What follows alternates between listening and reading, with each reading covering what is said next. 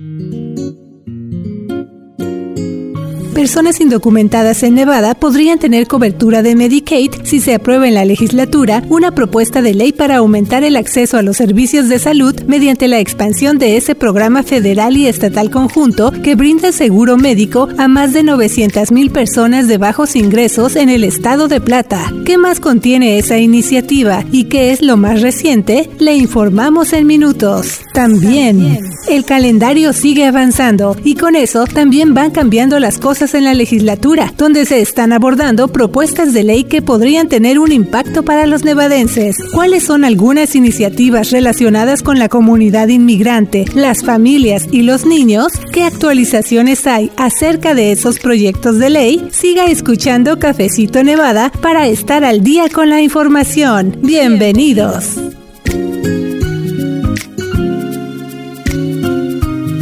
Resumen de algunas de las noticias que van pasando en la semana, entrevistas, pero también voces de nuestra comunidad. Eso es parte de lo que usted encuentra cada semana aquí en Cafecito Nevada Podcast y me da mucho gusto que nos acompañe. Les doy la bienvenida. Yo soy Luz Gray, editora de nuestro sitio de noticias de Nevada Independent en español y le cuento todo esto porque pues ya llevamos seis años, poco más, con este podcast, también con nuestro sitio de internet y para nosotros es un gusto tener esta plataforma, un honor tener estas diferentes maneras de comunicarnos y de informarle a nuestra comunidad en nuestro idioma, sobre todo de temas que les interesan, que les afectan y que a veces pueden ser un poquito complicados o no llegan incluso a tener una amplia difusión entre nuestra comunidad. Así que esas son algunas metas y lo que nos impulsa a seguirle informando a usted cada semana, incluyendo temas como los que le vamos a presentar hoy en este nuevo episodio. Ya los escuchó usted usted, ya la sesión legislativa de Nevada va en plena marcha y cada día estamos conociendo más detalles de las diferentes propuestas de ley que se están presentando y queremos mantenerle al tanto de todo eso. Así que bienvenidos, en especial a usted que nos escucha por primera vez, ya sea aquí en Nevada o en cualquier parte donde llegue este podcast. Muchas, muchas gracias por estar en contacto con nosotros. Síganos mandando sus mensajes a través de las redes sociales y si vive aquí en Nevada, bueno, también le invitamos a ponerse en contacto con nuestro equipo de reporteros a través de nuestros mensajes de texto. Hay mucha información para usted en este nuevo episodio, donde esta semana me acompañan mis colegas Michelle Rindels y Janelle Calderón. Un saludo para cada uno de ustedes. Bienvenidos.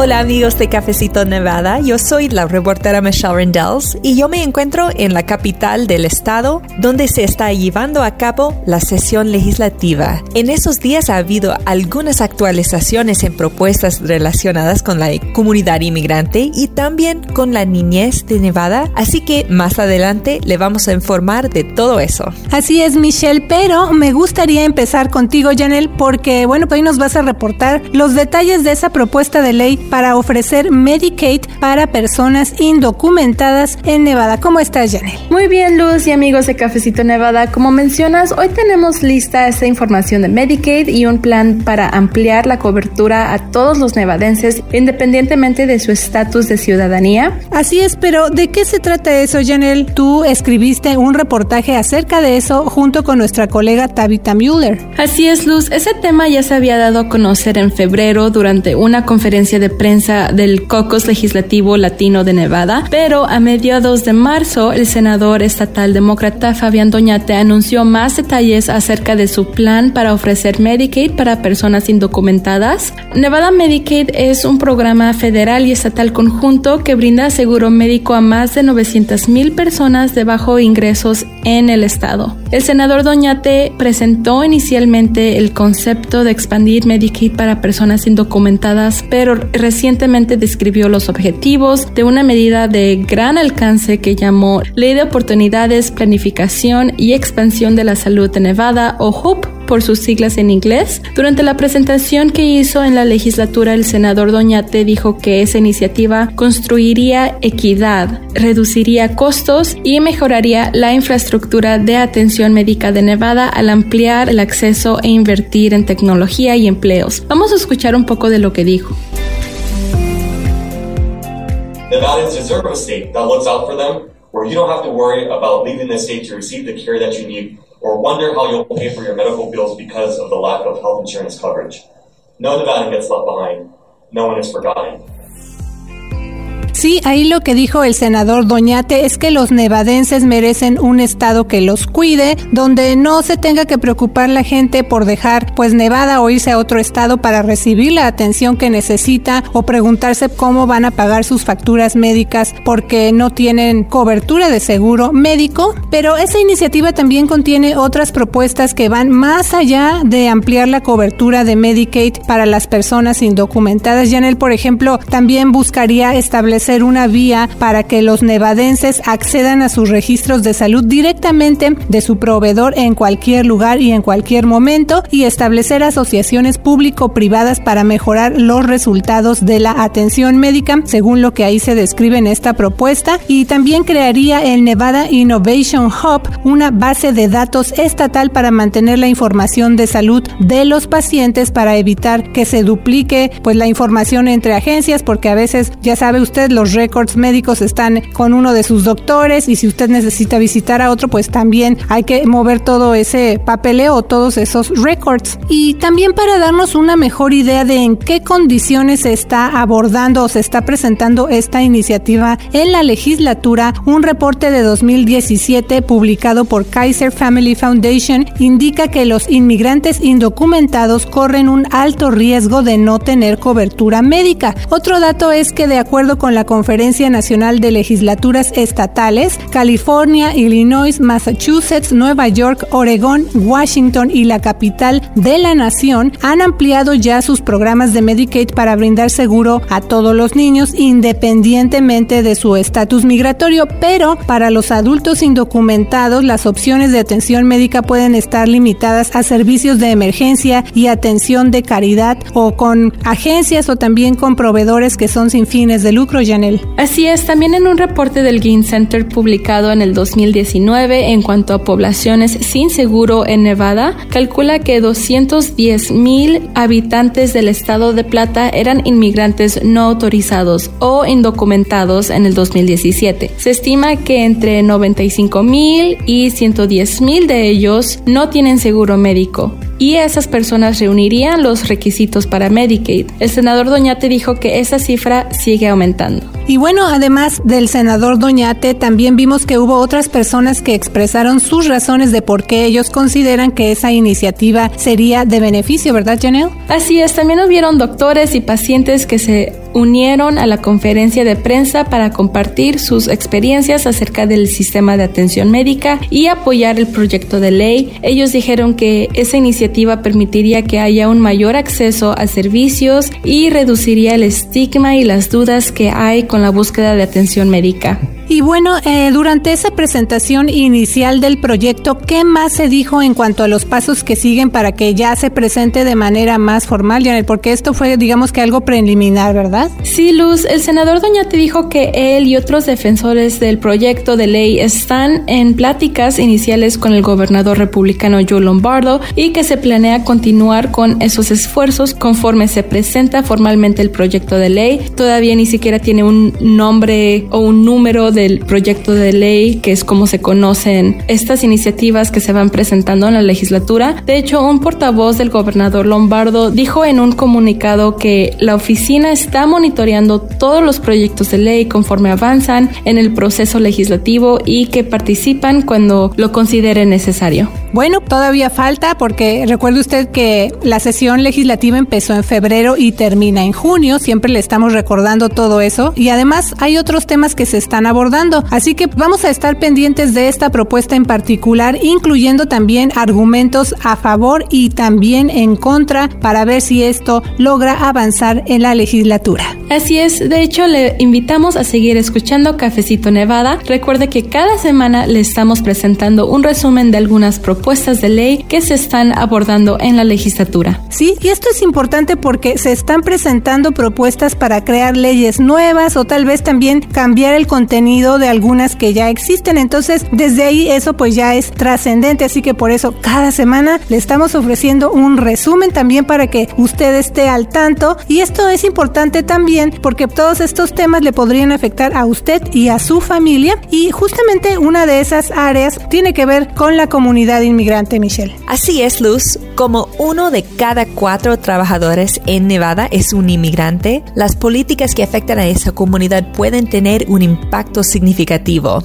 Un ejemplo es esa propuesta que informamos al principio de Cafecito, la cual busca ampliar Medicaid a los nevadenses independientemente de su ciudadanía o estatus migratorio. Pero eso no es la única iniciativa que está incluyendo a la comunidad inmigrante en Nevada. En esta sesión legislativa también hay una propuesta que presentó el senador estatal demócrata Fabián Doñate para que se establezcan regulaciones a nivel estatal para vendedores ambulantes, por ejemplo los que ofrecen comida en un carrito, un puesto, un carrito de pedales o un vagón sobre ruedas. Eso quiere decir que ahora, con esa propuesta, se está buscando que se incluya el requisito de ciertas licencias y permisos para esos vendedores, pero sin necesidad de una identificación emitida por el Estado o una licencia de conducir. Sí, y una de las principales razones por las que nació ese proyecto de ley en particular es para darles legitimidad a esos vendedores, Michelle. De hecho, cuando se presentó esa iniciativa, el senador Doñate contó que una vez él acompañó a al Distrito de Salud del Sur de Nevada, pues hacer un recorrido y que vio que ese Distrito de Salud desmanteló el puesto de un vendedor ambulante. Y dijo también que ese comerciante le rogó a estos funcionarios de salud que por favor no se llevaran la mercancía que le estaba vendiendo, le estaba vendiendo elotes y otros alimentos. Y bueno, este vendedor ambulante le pidió entonces al senador Doñate que hiciera algo al respecto y bueno, el senador dijo que esa fue una experiencia muy difícil tanto para él como para el vendedor ambulante y que bueno, pues de ahí es como surgió el propósito, ¿no? De crear una ley para ayudarlos a que puedan hacer su trabajo más allá de que se les considere como vendedores informales, sino que más bien sean considerados como pequeñas empresas. Y ese proyecto también propone que una entidad como un distrito de salud local adopte regulaciones para estos vendedores ambulantes que ofrecen alimentos. Y otra cosa que se quiere lograr con este proyecto de ley, si se llega a aprobar, pues es que se establezca algo que se llamaría grupo de trabajo sobre la venta segura en las aceras para que haya una uniformidad en todo el estado en cuanto a los procesos y los requisitos para ellos. Y eso también lo explicó el senador Doñate. Él dijo que hay partes, por ejemplo, de la ciudad de Las Vegas donde alguien podría cruzar la calle y ya, pues nada más por ese hecho ya estaría en otra jurisdicción o en otra parte, por ejemplo en el condado Clark no incorporado. Y entonces él dijo que todo esto genera confusión para este tipo de vendedores porque precisamente andan en las calles y entonces ellos se confunden para saber qué licencia les corresponde o aplica dependiendo de ahora sí que en qué parte de la ciudad o del estado estén, ¿no? Así que también por eso se está buscando que esta propuesta establezca unos procesos que sean uniformes para todos ellos, ¿no?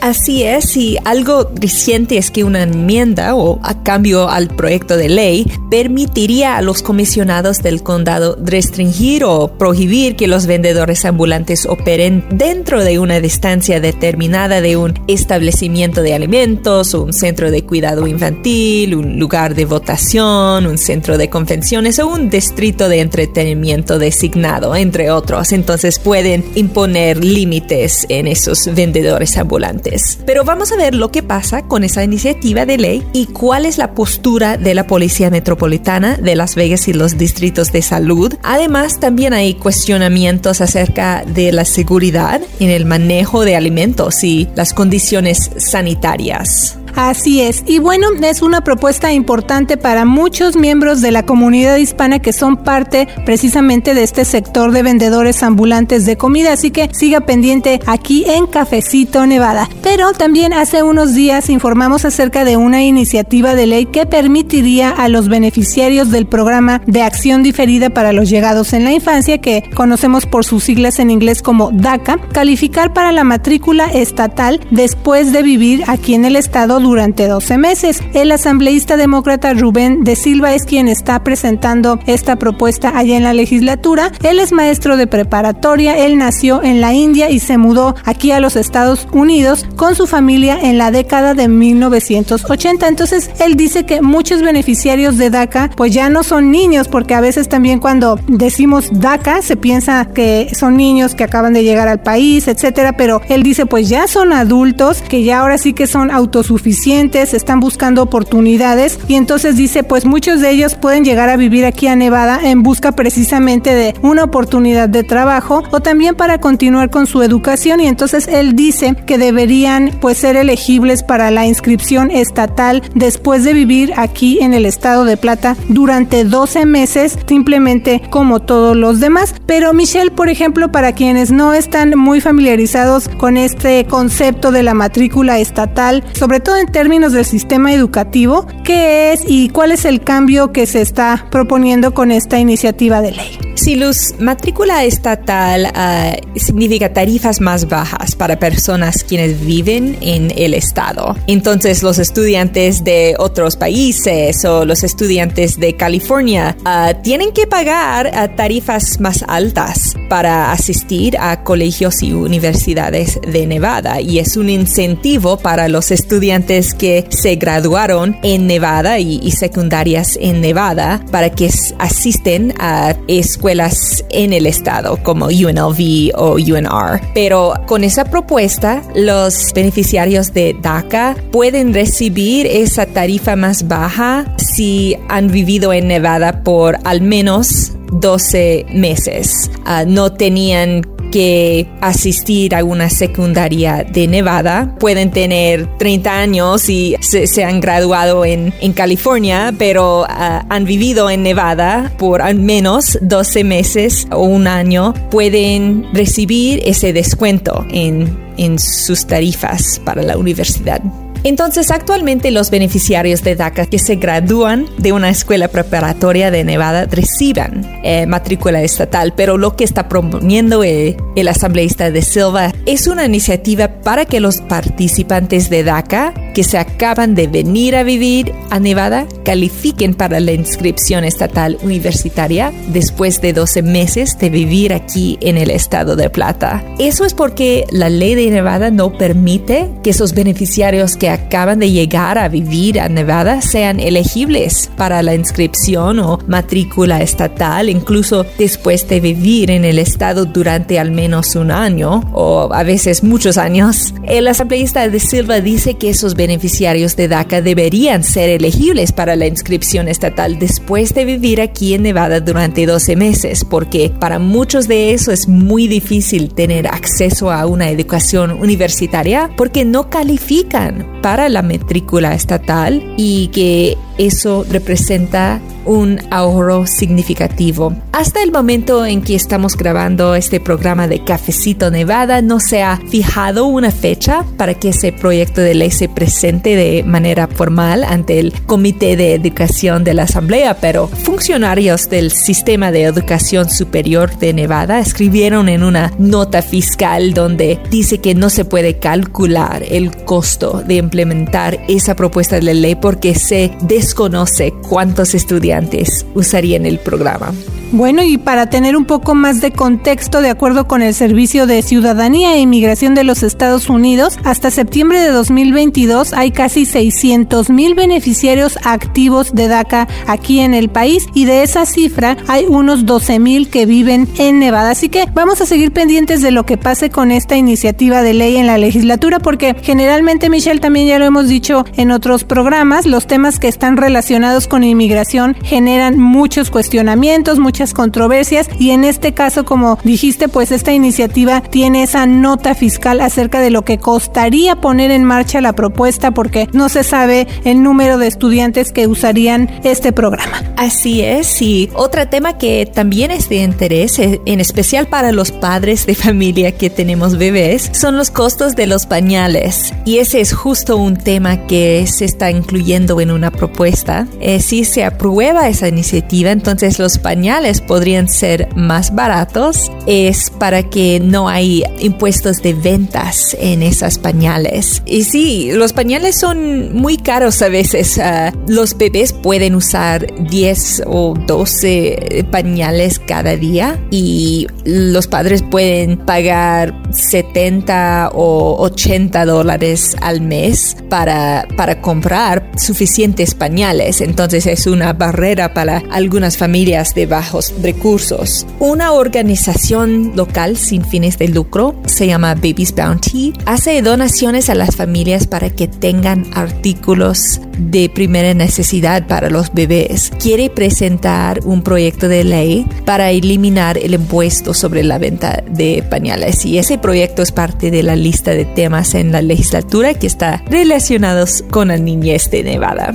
Pues sí que está caro, así que también es otro tema que se está abordando si usted tiene bebés y sabe ahora sí que este costo como tú mencionas Michelle de los pañales pues es de interés y vamos a, a seguirlo muy de cerca para informarle aquí en Cafecito Nevada pues qué pasa con esa propuesta. Y también hace poco Michelle, nuestra colega Nayoka Forman, reportó los detalles de otra iniciativa que también está relacionada con temas para los bebés de Nevada. Esa la presentó el tesorero estatal demócrata Zach Conine y tiene la meta de crear un programa que en inglés se llama Baby Bonds, que son bonos para bebés cuyo nacimiento estuvo cubierto por Medicaid. El tesorero dice que eso ayudaría a que los niños que vienen de familias de bajos recursos tengan mejores oportunidades en el futuro, pero ¿qué más sabemos de esta propuesta, Michelle? ¿Cómo funcionaría? Así es, Luz. Esa propuesta de ley busca implementar cuentas de ahorro para niños nacidos bajo Medicaid o bajo el programa de seguro médico para niños hasta que los bebés cumplan los 18 años. Medicaid es un programa conjunto federal y estatal que brinda cobertura de salud gratuito o de bajo costo a personas elegibles de bajos recursos. Si se llega a aprobar la propuesta para crear el programa Baby Bonds, cada bebé elegible comenzaría con un bono de 3.200 dólares que con el tiempo acumularía dólares con inversiones estatales hasta que los niños cumplan 18 años. Y luego de los 18 a los 30 años, los participantes podrían usar los fondos acumulados que podrían alcanzar entre 10 mil o 13 mil dólares cada uno para empezar un negocio, comprar una casa o realizar cualquier compra o inversión que brinde acceso a las herramientas financieras que necesitan para prosperar. El tesorero dijo que una inversión de 40 millones anuales daría cobertura a más de 7 mil bebés al año y que el primer grupo de beneficiarios comenzaría en 2024. Pero esa es otra propuesta que estamos siguiendo muy de cerca, ya que también hay quienes han expresado su preocupación por la cantidad de personas que podrían calificar para el programa y la posibilidad de que aumenten fraudes en programas de asistencia social. Así es, Michelle, pero otro tema que también preocupa a muchos padres es la seguridad física infantil y juvenil. En esta sesión legislativa estamos viendo una propuesta de ley para que se tomen medidas enérgicas contra empleados escolares o voluntarios que tienen relaciones inapropiadas con los estudiantes. Una de esas propuestas crearía un delito que se traduciría en español como atraer a un alumno, prohibiendo a las personas contactar a un estudiante con la intención premeditada de causar o alentar una conducta o un delito sexual. Así que este es solo un vistazo y algunas actualizaciones porque recuerde usted que la sesión legislativa termina en junio, así que todavía vamos a ver mucho movimiento allá en la capital del estado. Pero además de lo que está pasando en la legislatura, también hay desde luego otras noticias que están ocurriendo aquí en Nevada, así que le invitamos a seguir escuchando Cafecito Nevada y a seguir la información que publicamos en nuestro sitio de internet de Nevada Independent en español. Así es, Luz, esos son días con muchas noticias. Recuerde que también tenemos un boletín semanal gratuito. Visite nuestras redes sociales para suscribirse y para que le llegue directo a su correo electrónico. Nos escuchamos la próxima semana con más noticias, entrevistas y temas comunitarios de Nevada. Le saluda la reportera Michelle Rendells. Que tenga una semana llena de éxito. Le saluda la reportera Luz Gray. Y yo soy la reportera Janel Calderón. Nos escuchamos la próxima semana con The Nevada Independent en español. Nuestro estado, nuestras noticias, nuestra voz. Para la información más actualizada al momento, síguenos en redes sociales como de Nevada Independent en español, en Facebook, NB Indie en español, en Instagram, NB Indie en español en Twitter, de Nevada Independent en español, nuestro estado, nuestras noticias, nuestra voz.